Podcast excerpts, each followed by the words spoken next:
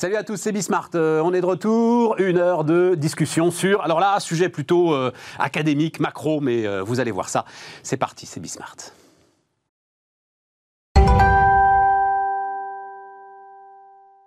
Donc, autour de la table, François Lévesque. Bonjour François. Bonjour Stéphane. Professeur d'économie, mine Paritech et euh, auteur d'un bouquin dont on avait parlé euh, au printemps dernier, Les entreprises hyper puissantes. François-Xavier Oliveau aussi, auteur d'un bouquin dont on avait parlé euh, au printemps dernier. Absolument. Dont j'ai oublié le titre. La François- crise de l'abondance. La crise de l'abondance. Bah oui. François-Xavier Oliveau, associé initiative et finance. Et Wilfried, il est encore plus optimiste que moi, euh, François-Xavier Oliveau, ce qui est une forme de performance quand même. Et, Bon benchmark déjà. Et, et Wilfried Galland, donc, qui n'a pas écrit de bouquin. Et non, peut-être à venir, mais pour l'instant, non. Wilfried, pour s'installer dans le paysage Eh en oui, France, il faut écrire bien. un bouquin à un moment. Je sais bien, je sais bien. que m'avait expliqué un vaut- éditeur. Ça vaut en politique comme en économie. Eh oui. Il y avait un éditeur qui m'avait expliqué ça, j'avais commencé à réfléchir et puis il est mort. c'est vrai, hein, c'est une histoire vraie. Très- Donc je me suis dit, je- ça doit être un signe. Allez, euh, les amis, j'ai envie de démarrer. Je crois qu'on avait, on, a- on avait ébauché le sujet, euh, Wilfried, la première fois qu'on s'était vu. C'était d'ailleurs à la rentrée, hein, quand on redémarrait cette, cette émission. Et c'est un sujet qui me passionne. Euh, euh, je rends hommage à Patrick Artus, euh, qui, alors, il y a, pouf, un an et demi, deux ans, avait écrit un papier dont la conclusion était on peut se demander en fait si la crise n'est pas interdite ou impossible, vu, mais on va en parler, enfin, hein, la puissance aujourd'hui des instruments de euh, la politique financière. Alors évidemment, on peut se gausser quand on voit ce qu'on a traversé, sauf qu'en fait, on réalise là, euh, quoi, euh, un an et demi après le début du premier confinement, après ce choc sans précédent encaissé par l'économie mondiale, on réalise que en fait, il s'est rien passé. Euh, la profitabilité des entreprises en France n'a jamais été aussi forte. Euh, alors, euh, je salue Denis Ferrand, euh, Rexecode, qui m'a donné ces chiffres. L'excédent brut d'exploitation, c'est frappant. hein. les entreprises françaises ont retrouvé, mais c'est presque au centime près, enfin c'est touchant, l'excédent brut d'exploitation qu'elles avaient en 2019. L'emploi salarié euh, est supérieur en fait à ce qu'il était à la même période en 2019. Donc je vous pose la question, tout cela on sait pourquoi évidemment, hein, les instruments de politique monétaire, etc. Donc je vous pose la question, est-ce qu'on a créé un environnement où la crise était interdite? Qui veut commencer? François? Oui, il faut toujours demander à celui qui est le moins compétent euh, de répondre. Puisque je rappelle, je suis un microéconomiste. Le plus ancien, le plus ancien. Mais oui, non, mais enfin, est-ce que tu n'es pas frappé par, par cette situation? Non, ce qui me frappe, c'est que finalement, euh, les leçons ont été tirées. C'est-à-dire, euh, la crise précédente de 2009 fait que on a, les États sont beaucoup plus euh, circonspects, cherchent à anticiper les crises, cherchent à anticiper les crises sur les bulles, et, et évitent absolument de parler de prochaines crises parce qu'il y a un truc qui s'appelle les prophéties autoréalisatrices, donc, euh, et on le voit sur l'inflation. C'est-à-dire qu'on essaye de pas trop parler de l'inflation, parce que plus on parle de l'inflation, peut-être qu'on va déclencher l'inflation. Donc je pense qu'il y a une régulation, euh, une reprise en main des États par rapport à la période précédente. Et donc la probabilité euh, d'une crise, en tout cas d'une crise financière, telle qu'on les a connues auparavant, la probabilité est un peu moindre. Voilà, le risque est moindre parce Tu que crois pas qu'elle il y a est une plus grande régu- il y a une plus grande éliminée régulation. Mais je pense qu'elle n'est pas éliminée. Mais par contre, faire courir le bruit qu'elle est éliminée, je pense que ça, a- ça a du sens euh, parce que ça limite le côté euh, prophétie autoréalisatrice réalisatrice.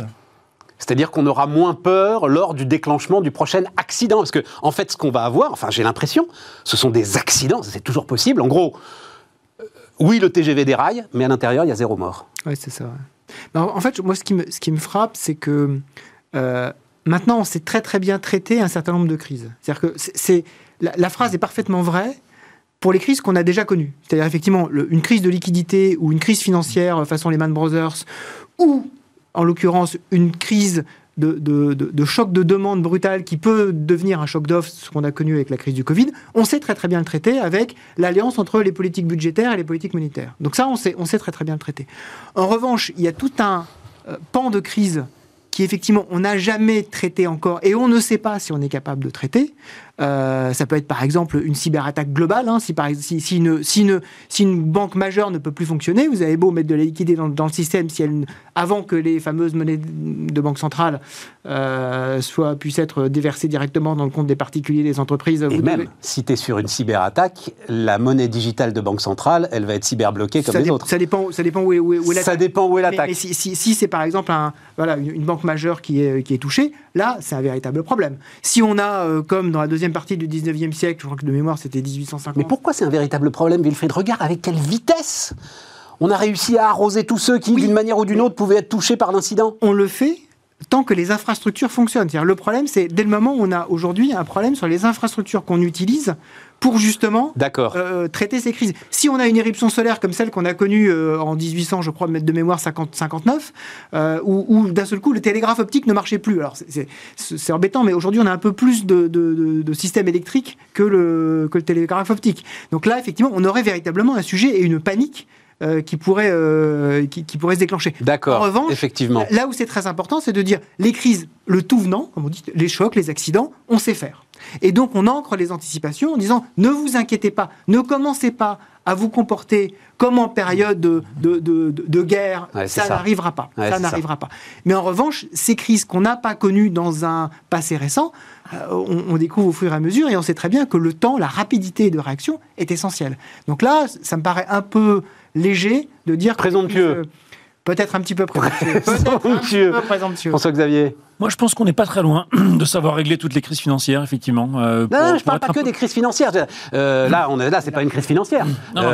93 euh, aujourd'hui, c'est impossible. Voilà, par exemple, parce que je sais que ça parle à pas mal de chefs d'entreprise encore aujourd'hui. Ça a été un sacré choc. 93, c'est plus possible. 2000, c'est plus possible. je, je, vais préciser ce que je voulais dire. On est prêt, on sait régler, on sait éviter que les crises type euh, sanitaire, enfin diverses et variées, ne se transforment en crise économique. Euh, ça, on commence à savoir le faire. Oui, je pense effectivement.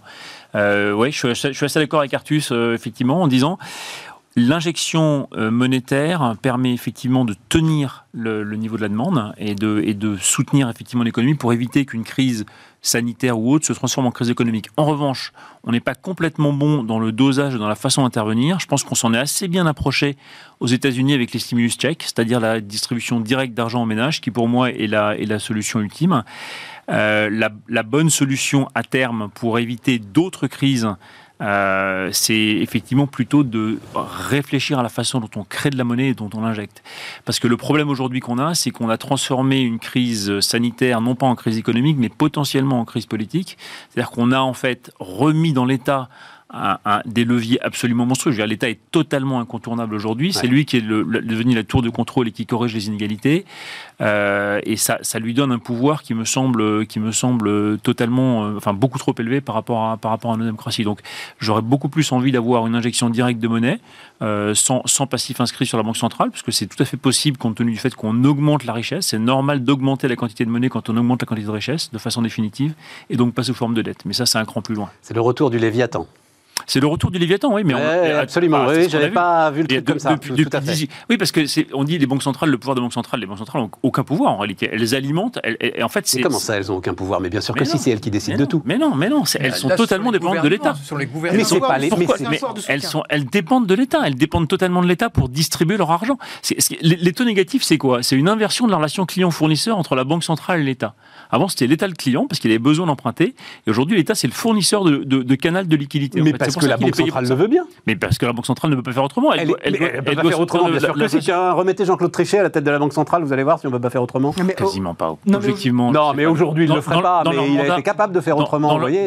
Dans leur mandat, dans leur mandat aujourd'hui, qui est un mandat de maintien du niveau des prix, ils sont complètement bloqués. Ils sont, ils sont, ils subissent la situation. Aucune indépendance. Ah bah je pense qu'ils sont, ils indépendants formellement, mais ils sont, ils sont tenus. Aujourd'hui, ils n'ont pas de degré de liberté. Ils peuvent pas baisser, les taux, ils peuvent pas les remonter. En fait, elles sont des auxiliaires indispensables. Donc en fait, ce n'est pas elles qui décident, mais puisque si, les gouvernements n'avaient pas décidé de supporter l'économie comme ils l'ont fait, ils n'auraient pas eu besoin des banques centrales. Les banques centrales n'allaient pas directement, parce que c'est pas dans leur pouvoir, c'est pas dans leur mandat, injecter de l'argent directement politiquement dans des, euh, dans des comptes de, particuliers avec une règle qu'elles auraient définie.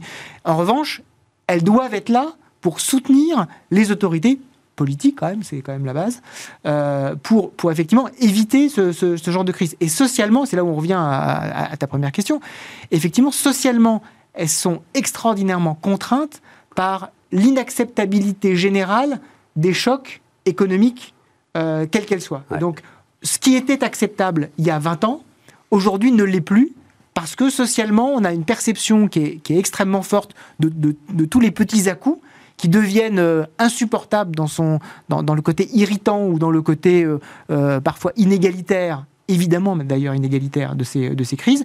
Et donc on, on se tourne immédiatement vers les autorités soutenues par les banques centrales, espèce de couple qui est inséparable. Mais les banques centrales seules, évidemment, ne pourraient rien faire.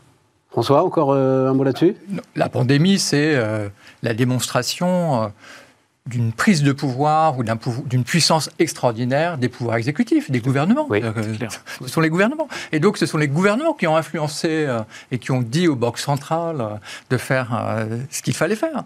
Euh, Sinon, vous et- avez et- et c'est monétiquement pas la- pas- Donc, c'est pas la toute puissance des banques centrales. Au contraire, elles ont, il y a eu un, un- un pas en arrière, un pas en arrière parce que ceux qui tiennent les manettes, eh bien, ce sont les gouvernements en, en situation de crise, comme on, comme on l'a connu de crise euh, ça. sanitaire. À partir du moment où ils ont décidé le quoi qu'il en coûte, la banque centrale derrière n'avait plus le choix. Bah, elle n'a plus le choix. Et, écoutez, Sinon, on- vous avez monétairement tort parce que vous êtes politiquement minoritaire, comme Ouais, on dit en ouais. Mais c'est c'est ça, en fait. Voilà, c'est-à-dire qu'on compare souvent euh, l'exercice budgétaire comme voilà euh, une famille, l'État, la France dépense trop. Voilà, la France dépense trop, elle est endettée, etc. Et on dit oui, mais les ménages, bah, ils ne peuvent pas faire ça. Mais là, si on continue cette métaphore des ménages, euh, le jour où un ménage euh, a un enfant malade, euh, il faut payer une opération extraordinaire, bah, le ménage va s'endetter. Parce que c'est l'avenir de son enfant euh, qui est en jeu. Donc euh, là, eh bien, euh, on accepte la dette et puis euh, la doctrine de l'endettement euh, est passée à la trappe, au- sans doute provisoirement, mais passée à la trappe devant l'urgence et la nécessité de faire face à cette Mais, crise. mais On- c'était, même vrai avant la crise en réalité, parce que les déclarations de Christine Lagarde qui disait la politique monétaire ne peut pas tout, et c'était la politique budgétaire de prendre le relais, c'était avant la crise. Et donc en fait, on est depuis. euh, Enfin, sauf en- que la politique monétaire peut tout. Absolument, ça, je suis tout à fait d'accord avec toi. Elle peut tout. Sauf elle peut peut-être effectivement avec- une cyberattaque majeure. Absolument, elle peut tout, elle peut tout avec des leviers qu'elle s'autorise. Aujourd'hui, les leviers avec lesquels elle pourrait tout, c'est-à-dire clairement la création monétaire sans contrepartie, qui effectivement est d'une puissance absolument incroyable, et c'est un peu l'arme nucléaire, donc il faut l'utiliser comme l'énergie nucléaire, c'est-à-dire sous forme contrôlée et non pas comme une bombe atomique, mais cette, cette possibilité-là qui est une arme absolue, elle se refuse de l'utiliser. Et comme elle se refuse de l'utiliser, effectivement, elle a les mains liées et elle, et elle, et elle, elle dépend des gouvernements. Christine Lagarde qui disait la politique monétaire ne peut pas tout, c'est la, la politique budgétaire de prendre dans l'air, c'était avant la crise. Et donc ça, c'est pas du tout réglé.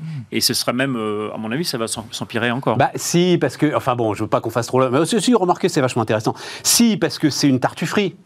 Euh, c'est bien de la politique, enfin, c'est de la politique budgétaire. Alors, euh, le- le chômage partiel, euh, fonds de solidarité, euh, l'ensemble des aides diverses et variées, etc. Et tout, c'est de la politique budgétaire, mais en fait nourrie par la banque centrale. Donc c'est de la politique monétaire. C'est-à-dire, l'État n'a fait rendue possible par la oui, mais l'État n'a fait aucun effort particulier pour aller dégager euh, cet argent, tu vois. François-Xavier. Donc, c'est de la politique monétaire. C'est ce que je te dis. C'est en fait, en fait, c'est. Donc, le problème ne se pose plus. Non, la Ça y est, c'est- le melting pot entre euh, politique monétaire et En fait, politique budgétaire. qui a de la décision de la dépense? C'est l'État. Oui. C'est l'État qui décide où est-ce qu'il va allouer, si c'est à Pierre, à Paul ou à Jacques, à un machin, Oui. à un truc muche. Oui. C'est l'État qui décide. Et donc c'est lui qui a le pouvoir. Parce que quelque part, il décide d'allouer et la Banque centrale, indirectement, parce que ça se fait via les, via les marchés, mais la Banque centrale fait l'échec et elle, et elle garde ses taux d'intérêt négatifs. Elle paye, elle paye l'État pour qu'il Et tu dépense. penses, toi, que ce serait, ça doit être à la Banque centrale de décider euh, à Ah qui bah, elle je pense que la séparation des pouvoirs est un digitale sain en démocratie et que la concentration du pouvoir. Non, non, non, c'est pas à elle de décider. Non, non, non. Ce que je le, schéma que je propose, c'est au contraire, la Banque centrale a un schéma d'injection directe qui est euh, tout à fait euh, sans aucune euh, priorisation ou allocation en fonction des personnes. C'est un montant, un montant équivalent par personne, et ensuite c'est au budget, c'est à l'État de ensuite s'occuper de la redistribution. Mais il s'occupe de la redistribution à budget en équilibre avec la contrainte budgétaire. Et là, tu as une séparation des pouvoirs entre une banque centrale qui s'occupe de l'injection monétaire pour euh, stabiliser l'économie et un État qui est euh, contraint par, euh, par ses deniers publics. Ce qui n'est pas du tout le cas aujourd'hui. Aujourd'hui, il a, il, a, il, a, il a les vannes ouvertes, il, a, Ok. il a le planche à billets. Wilfried, juste un mot, mais je sais pas si tu as. Oui, tu as forcément regardé ça, mais j'étais sidéré euh, en lisant le- l'histoire du. C'est le patron de la fête de Dallas? Bostic? Raphaël qui a pu spéculer, euh, Non, enfin, oui, enfin, qui a peut-être, mais je suis, Kaplan, si- mais je suis, si- voilà. Alors, et je- moi, je l'avais découvert quand euh, Bruno Bonnel, que je connais bien, là, est devenu Ah, euh, député, ouais. est est devenu député. Quand tu, quand tu deviens député, euh, en fait, tu es obligé de vendre toutes tes participations euh, privées, si tu as des participations dans des entreprises et tout. Je suis sidéré que les banquiers centraux puissent, mais je l'avais déjà vu il y a un an et demi avec euh, Christine Lagarde, que les banquiers centraux et, détiennent en propre des titres d'entreprise. En fait, mais m'a- c'est ahurissant cette Ce histoire. Ce qui, m'a- ce qui m'a surpris, euh, ce qui, ce qui m'a surpris, c'est moi j'étais persuadé qu'en fait il y avait un mandat qui avait été donné, c'est-à-dire qu'en fait il avait des titres qui lui appartenaient, mais qui étaient totalement gérés par une entité extérieure. Auquel cas, moi ça me pose pas de problème. Si c'est une entité extérieure qui le gère, il y a pas. Même et- pas, et- tu vends tout, tu le mets sur des ETF et tu touches plus, quoi. Pas- Enfin, si, si effectivement le mandat est respecté, c'est-à-dire si c'est quelqu'un qui, dans le respect d'un profil de risque, dit moi je fais, je fais ma propre Ouais, allocation. ouais. Mais, mais dans ce cas-là, et, et les banques, par exemple, les banques françaises sont extrêmement, ext- je peux vous dire, extrêmement vigilantes sur la séparation entre le client d'un côté et le décideur de l'autre. Il y a, il il il y des rapports qui sont faits, mais il n'y a aucun lien de décision entre les deux. Là, il n'y a pas de problème. En revanche, moi, là où j'étais effectivement extrêmement surpris, c'est qu'il il semblerait que ce soit lui qui est. euh, Ah, mais il passé- peut trader en direct. Qui peut directement passer en disant tiens, euh, euh, d'ailleurs, Alors, dans une fenêtre- réunion, si vous pouvez me. Non, alors justement, il peut pas. Il y a une fenêtre fenêtre, qui est prévue pour ça et tout, mais le fait même qu'il y ait une fenêtre prévue pour ça m'a sidéré. Voilà. Je pense le- que ça va changer, ouais, ça va changer. D'ailleurs, Jérôme Powell a dit qu'il allait, il allait se pencher justement sur les nouvelles règles pour. On, on parle beaucoup, parce que là, on parle beaucoup du, du rôle des banques centrales. Le rôle des banques centrales n'est accepté par euh, les opinions publiques et donc par leurs actionnaires, hein, parce que les États sont actionnaires des banques centrales, euh, que si elles sont irréprochables. Ouais. Euh, et donc là, il y, a un- il y a un sujet. Et donc c'est très important de régler ce sujet-là, même si peut-être qu'il n'y a pas eu de... Probablement, il n'y a, il y a- il y a- il y a pas eu de règle euh, qui, a, qui été enfreint à ce Non, non, puis visiblement, ils sont déjà tous très très riches. donc, Voilà, mais, mais, mais, mais néanmoins, ça, franchement, au moment justement où on veut avoir de la clarté, de la lisibilité sur des politiques qui sont qui objectivement en manque hein, de clarté et de lisibilité pour le grand public, c'est c'est pas la bonne chose à faire. Vous avez un. Moi, ce un qui me frappe, c'est que c'est analogue avec euh, le président précédent euh, aux États-Unis. Il a continué de faire des affaires et de faire Ah ben non, il a, il a, il a, il a- c'était une non, fondation qui gérait son empire. C'était euh, moins clair, ouais. c'était- moins Non, et puis, enfin, de Trump, on n'attend rien, François. Tu vois ce que je veux dire De, la faux. Fed. Oui, mais parce que, C'est Trump, Non, non, mais parce que, tu as, parce que tu as les lunettes, euh, les lunettes françaises. Euh, Aux États-Unis, euh, je veux dire, tu peux t'enrichir, tu peux quand même utiliser l'opportunisme est une, est une grande qualité. euh, donc, euh, et, et d'autre part, euh, si les banquiers centraux peuvent quand même s'enrichir, eh bien, on aura de meilleurs talents pour devenir banquier central. Ouais, enfin, ça n'a pas été très bien pris, là, quand même. hein. Avoir- Merci de cette tentative des de défense, mais, mais ça n'a pas été très bien pris. Et puis, encore une fois, les gars sont déjà très très riches. C'est d'ailleurs, euh, on se rend bien compte de la logique américaine. François Xavier? J'avais effectivement lu que Jérôme Powell s'était considérablement enrichi euh, sur. euh, Oui, mais lui, alors pour le coup, il, il a touché à rien, lui. Voilà, Voilà. c'était sous mandat. Lui, c'était sous Et donc, mandat. et donc ça, ça me paraît pas particulièrement choquant. Effectivement, il y a une séparation claire. Il y a, voilà, il y a, il y a un, un actif qui est géré de façon euh, indépendante. Je pense que c'est le bon schéma. Après, est-ce que, euh, est-ce que sur tel ou tel point, il y a eu, euh, il y a eu rupture du schéma? À voir. Je pense que la norme. Non, sans doute même- pas, mais le simple fait que tu. Enfin, Ouais, ouais, ouais. c'est. Pardon, mais j'ai trouvé ça ahurissant que. Alors, effectivement, je ne sais plus de quel fait il s'agit, tu te souviens euh, non, c'est effectivement c'est Kaplan, donc c'est la, c'est la, la fête de Dallas. Et notamment, il a des actions Amazon. Enfin, C'est- c'est- chaud quand même, quoi. Ouais, c'est pas innocent. C'est suis- je dingue. Tout le monde a des actions. Tout le monde. Oui, c'est vrai. c'est- Vu ah, d'Amazon, tout le enfin, monde tu te rends Amazon. compte, Ouais, François. Je vois, je vois bien, euh, j'aime beaucoup ton argument. Il est déjà, il est déjà très riche. Donc, euh, effectivement, ça, c'est l'argument économique. Un euro pour quelqu'un qui est déjà très riche. euh, Rendement décroissant. utilité beaucoup ouais. plus faible. Voilà. Mais je pense que c'est un- c'est une théorie, euh, empiriquement, euh, qui tient assez mal quand même. hein. Il y a beaucoup de riches, très riches, qui veulent devenir encore plus riches. À la grande époque, j'avais un copain tunisien qui me disait que c'était l'un des arguments avancés par Ben Ali à la toute fin de Comme j'ai déjà tout pris, euh, maintenant vous pouvez m'élire, je vais servir le bien public. Mais je pense qu'il y, a- des- milliardaires, il y a des milliardaires finalement dans certains pays qui se présentent comme ça en disant de toute façon, vous n'avez aucune, aucune crainte à avoir sur, Ouais, ouais, ouais. sur, sur, sur mon, sur mon rapport à la corruption. J'ai déjà tout. Hmm. J'ai déjà tout pris. Euh, François, alors autre sujet de fond, effectivement. Alors là, pour le coup, euh, tu l'as écrit dans, dans les Échos, et c'était très intéressant, et ça a énormément surpris. Donc, euh, tu penses qu'en fait, et donc là, on va parler de l'Europe, des ambitions européennes. Euh, Aujourd'hui, les, alors comme tu dis toi-même, comme tu l'écris toi-même, les Airbus de ceci, les Airbus de cela, ont une construction radicalement nouvelle qui les rend peut-être beaucoup plus intéressants et euh, beaucoup Et d'avenir, en fait. voilà, beaucoup plus viable, Alors, prometteur. Bon, la première chose, c'est euh, la politique industrielle. euh, elle s'est modernisée. Non seulement elle est acceptée, y compris. Euh, euh, c'est plus un tabou, y compris à Bruxelles, y compris à Berlin. euh, et donc, euh, il n'y a plus besoin de se cacher pour en faire. Voilà. Donc, ça, c'est un, changement. Et d'autre part, dans les outils, les outils de politique industrielle sont devenus plus malins. C'est-à-dire que c'est pas simplement. D'abord, il y a évidemment euh, une mise en concurrence des différents lobbies et pas simplement euh, l'écoute d'un seul euh, groupe d'intérêt. Et puis, euh, si on donne de l'argent, on vérifie après que cet argent a été utilisé, on demande à ce que cet argent soit remboursé. Enfin, il y a une politique industrielle qui s'est modernisée dans ces outils dont bénéficie également l'Europe, puisque ça c'est quand même un élément nouveau depuis, depuis les trois ans. L'Europe se targue de mener une politique industrielle, ou en tout cas de mener des actions de politique industrielle. Et donc là, à travers les alliances, effectivement, euh, tout le monde dit Airbus, un Airbus, euh, de la batterie. Un. Et, et, ça, c'est un peu dommage parce que c'est comme un Grenelle. On fait un Grenelle de, de machin et puis un Grenelle de. Et, et donc, temps, il y a un Ségur. Voilà. voilà. Et, voilà. et donc, on, revient en arrière. Et donc, en parlant de Grenelle ou, d'Airbus, on a l'impression que voilà, c'est un vieux truc. Euh, ça fait des années qu'on veut faire des Airbus qui concernent autre chose qu'Airbus. et voilà. Euh, et ça marche pas. Non.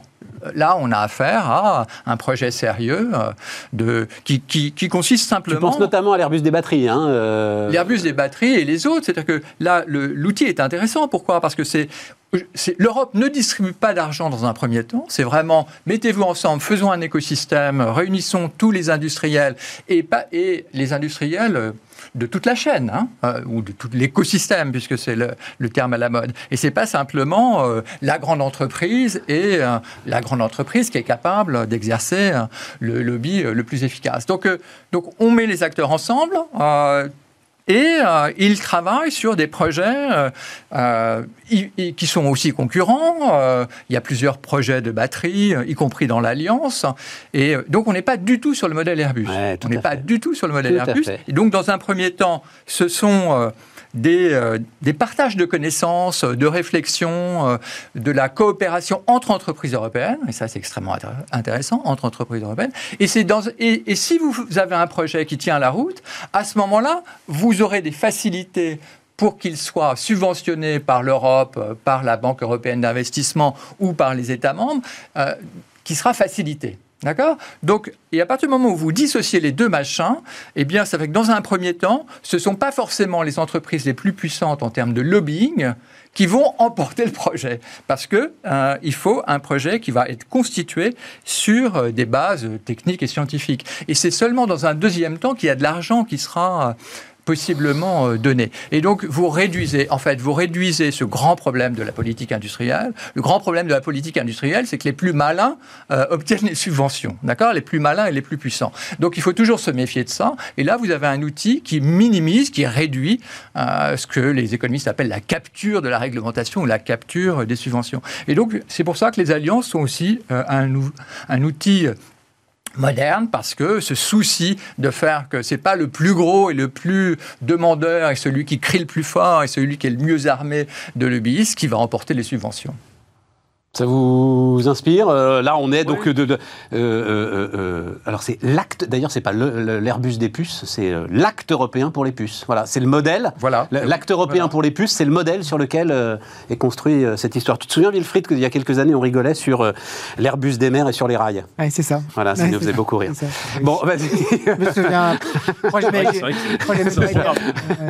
c'est ça. un mot là-dessus Non, je, je, pense que ce qui est intéressant, c'est voir effectivement que, comme dans les euh, dans l'univers industriel, enfin, on, est passé du mécano à l'usine 4.0. C'est-à-dire qu'en en fait, on est, on est passé des choses qui sont extrêmement euh, euh, standardisées à des choses qui sont extrêmement connectées et extrêmement fluides. Tout à fait. La question ensuite, c'est est-ce qu'on est toujours sûr qu'on répond à la bonne question quand on fait ça? C'est-à-dire que l'idée, l'idée fondamentale de euh, souvent des politiques industrielles, c'est, euh, en tout cas, l'arrière-fond, c'est la souveraineté. C'est-à-dire, euh, effectivement, quelque part, il faut qu'on soit souverain. C'est vrai. Il faut qu'on soit souverain. Voilà. Et dans la souveraineté, il y a cette idée de, on doit tout faire nous-mêmes. Il y a quand même cette idée sous-jacente de, il faut qu'on soit nous-mêmes pour ne rien, pour ne dépendre de personne.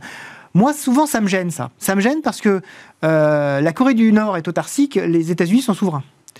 Euh, donc il y a une très grande différence entre l'autarcie d'un côté et, être souverain de l'autre. Être souverain, c'est être capable de choisir ses dépendances. C'est être capable de faire des échanges entre je dépends de hmm. toi pour quelque chose, mais tu dépends de moi pour autre chose. C'est exactement la phrase du député qui a été chargé d'un rapport sur la souveraineté numérique. D'accord. Être souverain, c'est choisir ses dépendances. Je dois t'avouer que je n'avais pas compris cette phrase et que je viens de la comprendre grâce à toi. Voilà. C'est peut-être le, début d'un livre, comme tu dis. Euh, mais, mais, effectivement. Ah, ce serait pas mal. Hein. Mais, Beau sujet. Mais, je pense que c'est un, un, véritable point de, de, fond qui est, en fait, on, ne peut pas, il faut qu'on fasse des choix.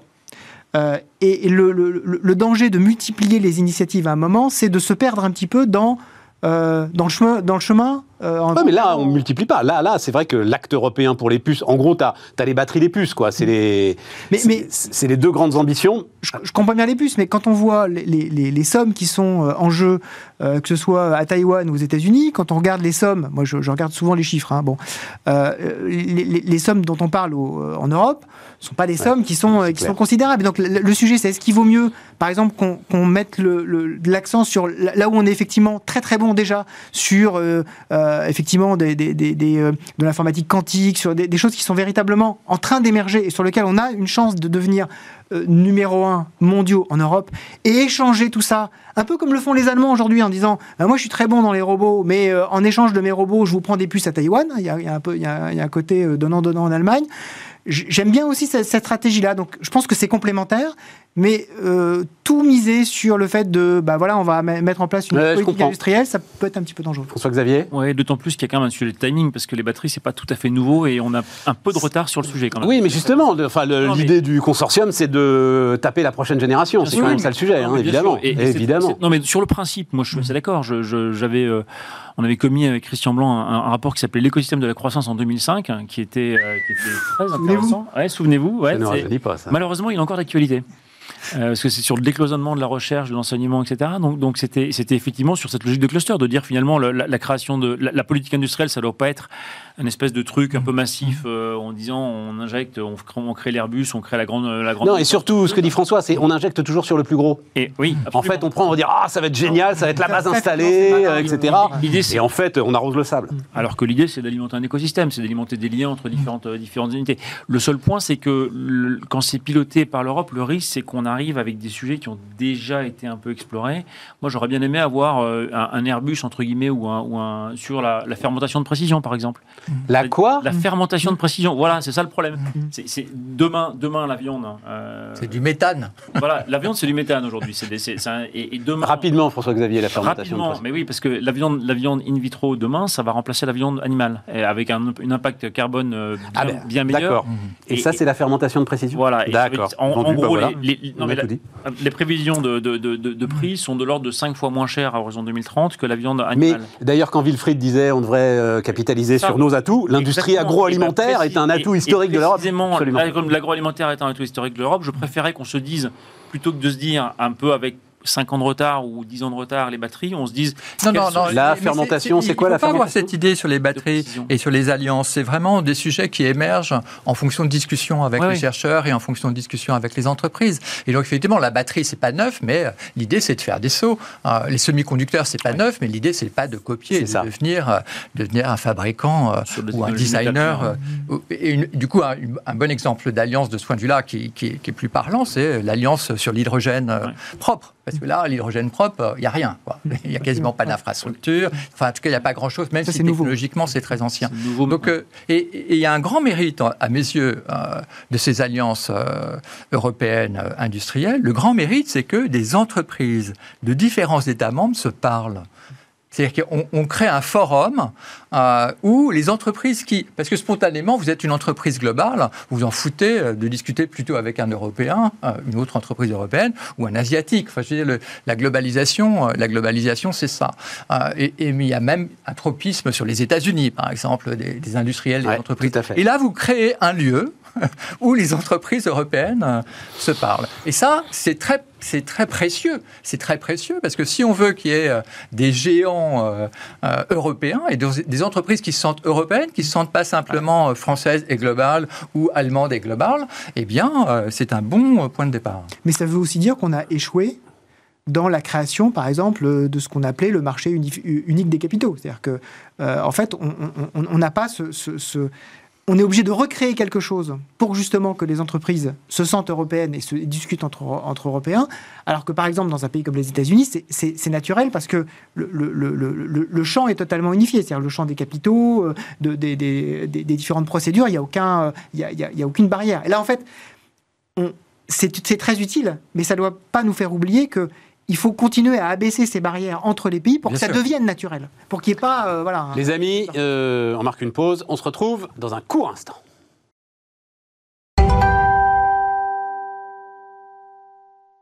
On repart, euh, les amis. Euh, donc, on était sur. le- Juste un mot sur euh, l'Europe. Vous pensez que euh, Van der Leyen, là, c'était son discours sur l'état euh, de l'Union euh, la semaine dernière.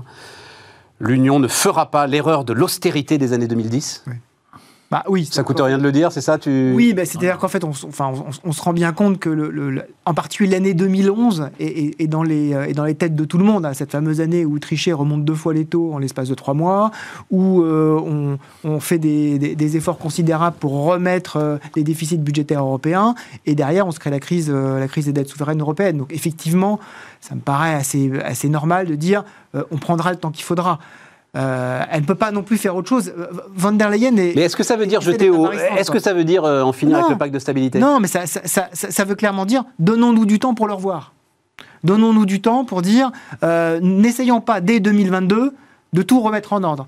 Donnons-nous un chemin. Enfin, moi, c'est comme ça que je l'ai interprété en tout cas. François-Xavier c'est 60% de, de dette euh, maximum par Ouais. an. On est, on est à plus de 100 en zone euro. hein. Ouais. Donc, donc, donc, le pacte de stabilité, il est très très très loin derrière et il n'y a aucun moyen de revenir en l'état actuel de, de la monnaie. Encore une fois, comme on a besoin de créer de la monnaie et qu'on ne la crée uniquement par la dette, on crée de la dette. Et, on- et- et- donc, en fait, Ursula von der Leyen, c'est un peu, euh, puisque ces événements nous dépassent, feignons d'en être les auteurs. Ouais. Pardon, mais, euh, mais c'est comme la Banque centrale. C'est c'est de dire, bah, on ne peut pas faire autrement. Euh, la Banque centrale, et Wilfried l'a rappelé, ne va pas remonter ses taux, ou si elle les remonte d'un epsilon, elle leur remontera Alors, tu sais, dans le pacte de stabilité, il y a le taux de dette sur richesse créée, sur Ouais, PIB, mais il y a aussi les fameux 3% de déficit budgétaire. Pareil, Voilà. C'est pareil. C'est Encore pareil. une fois. le- quand- Et donc quand- les Bataves, les Allemands, les Danois, etc., ils vont, les- les- les ils vont remettre sont- leur rancœur, ils vont jeter la rancune à la rivière. Les et- ils sont à 75%, euh, les Bataves, ils sont pas très loin de 60. euh, oui, bah, ils sont, ils sont, ils sont, ils sont, ils sont, ils sont à des niveaux de dette qui, qui auraient euh, paru. Oui, mais pas des niveaux de déficit budgétaire. Non, ils ont, non, mais, mais globa- nous, globa- ça. Encore une fois, globalement, tant qu'on continuera à, à- à- à créer la monnaie par la dette, on aura besoin d'un volume de dette. D'accord, mais en gros, la question, c'est est-ce que dans trois mois, on se reprend une crise euh, Nord-Sud, comme on en a régulièrement? Voilà, c'est ça la question. euh, François, vous on, a, avez. on a déjà eu, on a déjà eu le fameux appel des 8 hein, euh, il y, a, il y a- il y a 10 jours. C'est ça. 8, pays frugaux. Alors, alors, on note la Pe- de petit quand même. Oui, Oui, voilà, c'est ça, parce que tu te retrouves avec Pays-Bas, Autriche, Ah, ben, euh, ouais, bah, Slovénie. Pays-Bas, euh, ouais, Finlande, ça. Voilà. ouais, bah, donc on les connaît, connaît, sauf l'Allemagne qui est en plus en- dans, dans ses élections, donc elle ne peut pas trop agir. Mais effectivement, on a, on a ce fossé, indubitablement, on a ce fossé nord-sud. François-Xavier le rappelait, on a en moyenne plus de 100% de dette sur PIB, mais c'est vrai qu'on a une, fracture qui est très très nette entre euh, les, pays du Nord et les pays du Sud. Euh, les pays du Sud qui, hop, englobent la Belgique. Mais, euh, effectivement, on a, cette fracture-là. Et on va avoir des discussions. Mais, les pays du Nord vont probablement euh, trouver une espèce de compromis en disant on fait un chemin et puis progressivement ben, on recule l'horizon du chemin. Et puis les, les élections allemandes vont savoir si vont nous dire si les pays du Nord euh, c'est avec l'Allemagne ou sans l'Allemagne, hein, parce que c'est pas complètement évident de, de, de- de savoir quelles vont être les orientations budgétaires euh, Ouais. du, du On nouveau n'en sait rien. gouvernement. hein. Ça c'est ça Ouais. c'est le gros point Non, non. Un doute là-dessus seuls toi qu'on moi, j'ai un connaisse, c'est les ouais. orientations budgétaires doute, ouais. françaises, en fait. Oui, ça, ça- ça, par contre, c'est assez stable. Ça, ça, ça, y a, ça, y a pas tellement de risques. Ouais, euh, ouais, ouais, ouais. absolument. Le risque d'austérité en France est Ouais, faible. et, et très très. ça, c'est Non, Ben non, rigolez pas, on est euh, sous régime ultralibéral avec des dépenses publiques en France qui, va donc, qui vont donc redevenir, qui vont donc revenir à 55,6% du PIB en 2022. Ça, c'est les premiers chiffres du budget. Et elles étaient 55,1 en 2017. Oui, mais ta référence à l'ultralibéralisme est intéressante. C'est-à-dire qu'en France, il y a austérité dès que la, la dette s'arrête d'être creusée Ouais. pour euh, Mhm. les dépenses budgétaires courantes. Ouais, Voilà. Donc ça, c'est un signe d'austérité.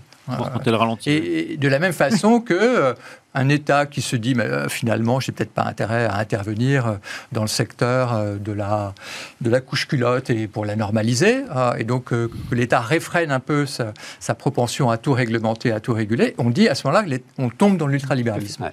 Donc euh, les deux les deux vont ensemble. Plus d'austérité, c'est simplement à, à essayer de stabiliser la dette euh, et l'endettement pour les dépenses courantes. Voilà, c'est ça en France. Il faut traduire. C'est comme l'aspirine, c'était Seinfeld qui racontait ça. Il n'y a plus le truc fort. C'est tout de suite extra fort. tu vois, tu t'as plus en fait le- la, moyenne, la moyenne a Moyen, disparu. non, non, Tu veux plus être juste libéral. Tu es forcément Absolument. ultra libéral. Sinon, t'es c'est fini. social-libéral. Sinon, c'est social. Un mot, parce qu'il faut euh, un mot sur la Chine après non, ça. mais tu as un déséquilibre structurel sur la dépense publique. Je veux dire, tout le monde pousse à la dépense. Les- L'électeur pousse à la dépense. Mais bien sûr. La Banque centrale, qui était censée être le gardien du temps, pousse à la dépense en disant mais la monnaie ne peut pas tout, donc dépenser, dépenser. Qu'est-ce que tu veux que le, le politique fasse au milieu?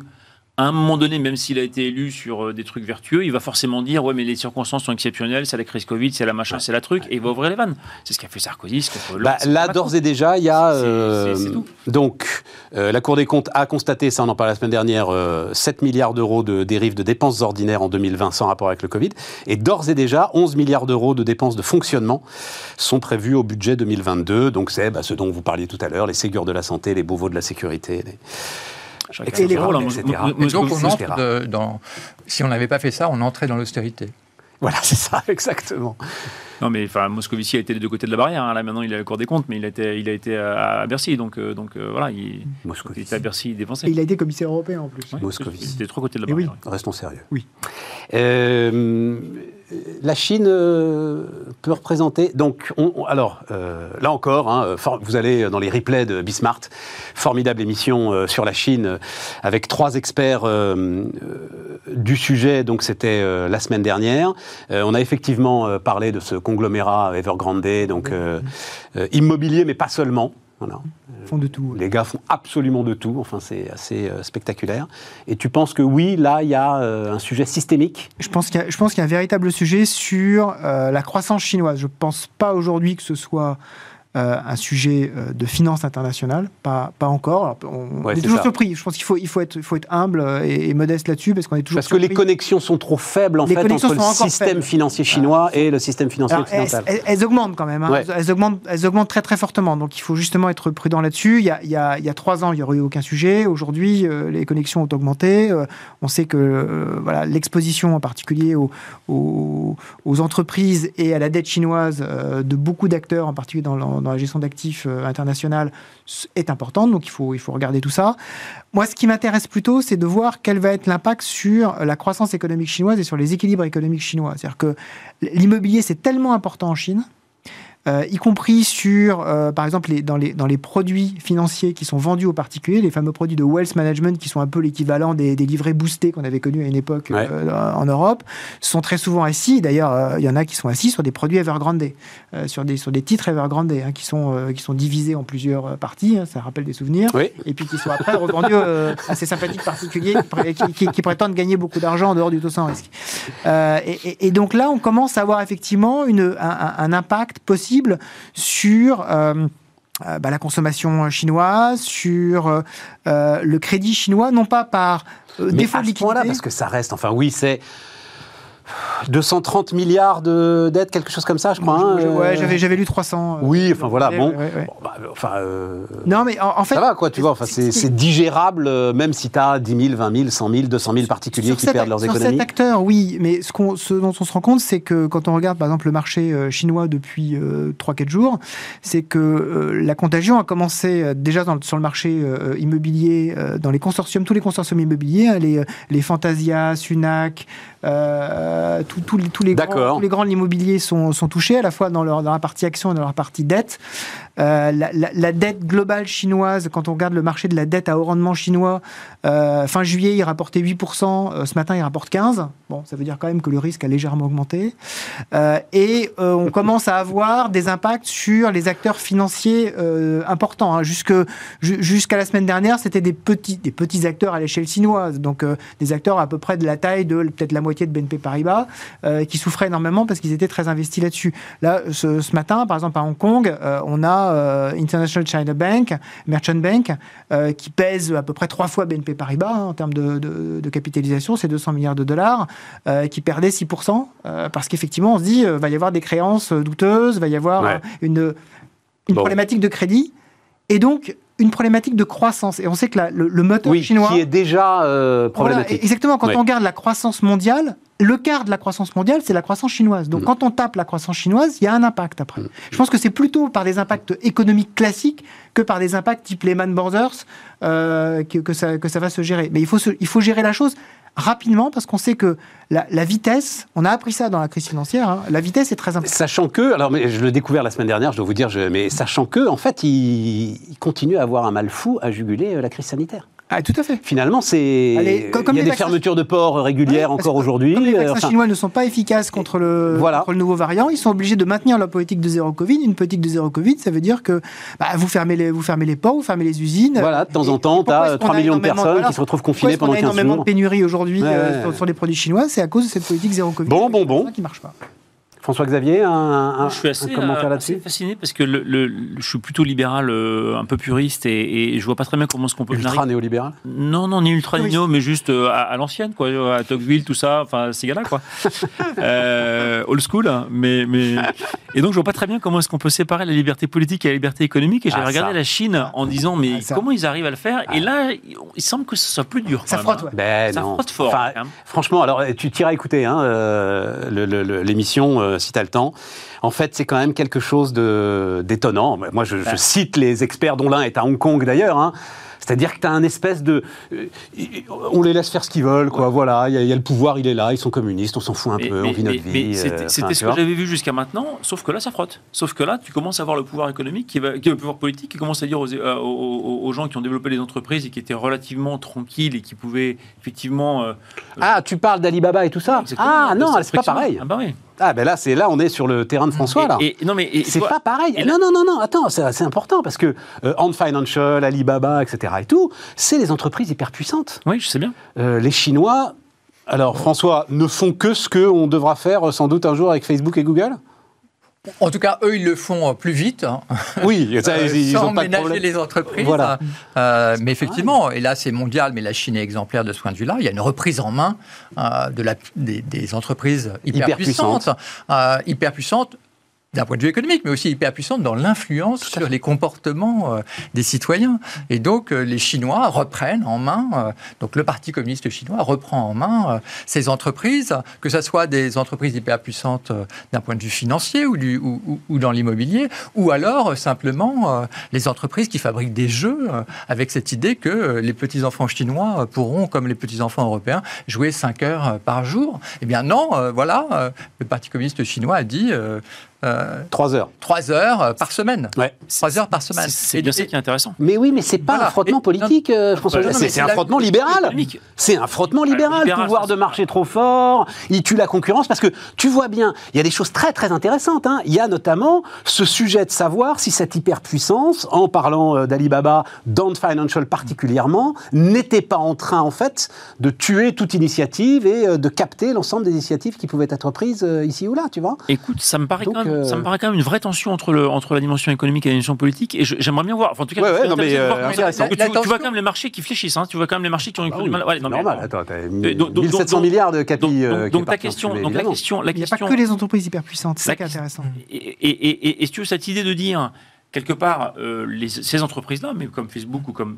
créer des communautés qui sont des quasi-États. C'est-à-dire qu'à un moment donné, tu as, de la- t'as de la police interne, tu as de la, t'as de la, t'as T'as de la réglementation diplomatie, interne, t'as de la diplomatie. t'as de la monnaie. C'est vrai, tu as de la monnaie potentiellement. Alors, c'est ça qui est vachement Juste un point là-dessus, c'est que ça, ça, ils peuvent. Alors, pour le coup, euh, Alipay, en fait, ils sont Ils sont morts. trop dépendants. Non, Mm. ils sont trop dépendants d'Alipay pour y toucher. Ça a été coupé en deux. Enfin, ça prendrait trop de temps. Mais en fait, deux. ils sont non, obligés de faire que- d'Alipay une sorte de bien public. Voilà. Mm. Voilà, mais Alipay, Tellement c'est- non, mais Alipay, ce qui rapportait de l'argent euh, à Alipay, c'est euh, c'est le crédit. Oui, oui, oui. Mais Donc, euh, à partir du moment où il coupe, euh, il, il tue Alipay. Ouais. Je veux dire, après, super, on a une application très commode. Bah, voilà, c'est voilà, c'est ça. c'est pas ça qui va rapporter de l'argent. Tout à fait, Euh, tout à fait. Non, mais le point qui est qu'on ne voit pas forcément d'intersection entre le politique et l'économique, c'est que ces firmes ont une telle puissance, ont, un tel effet sur les citoyens, sur les personnes, que euh, ça devient intolérable. Il y a, une- il y a presque une rivalité entre, euh, entre les élus euh, qui sont là pour changer la vie euh, des citoyens, ou en tout cas pour exercer une influence sur la vie des citoyens,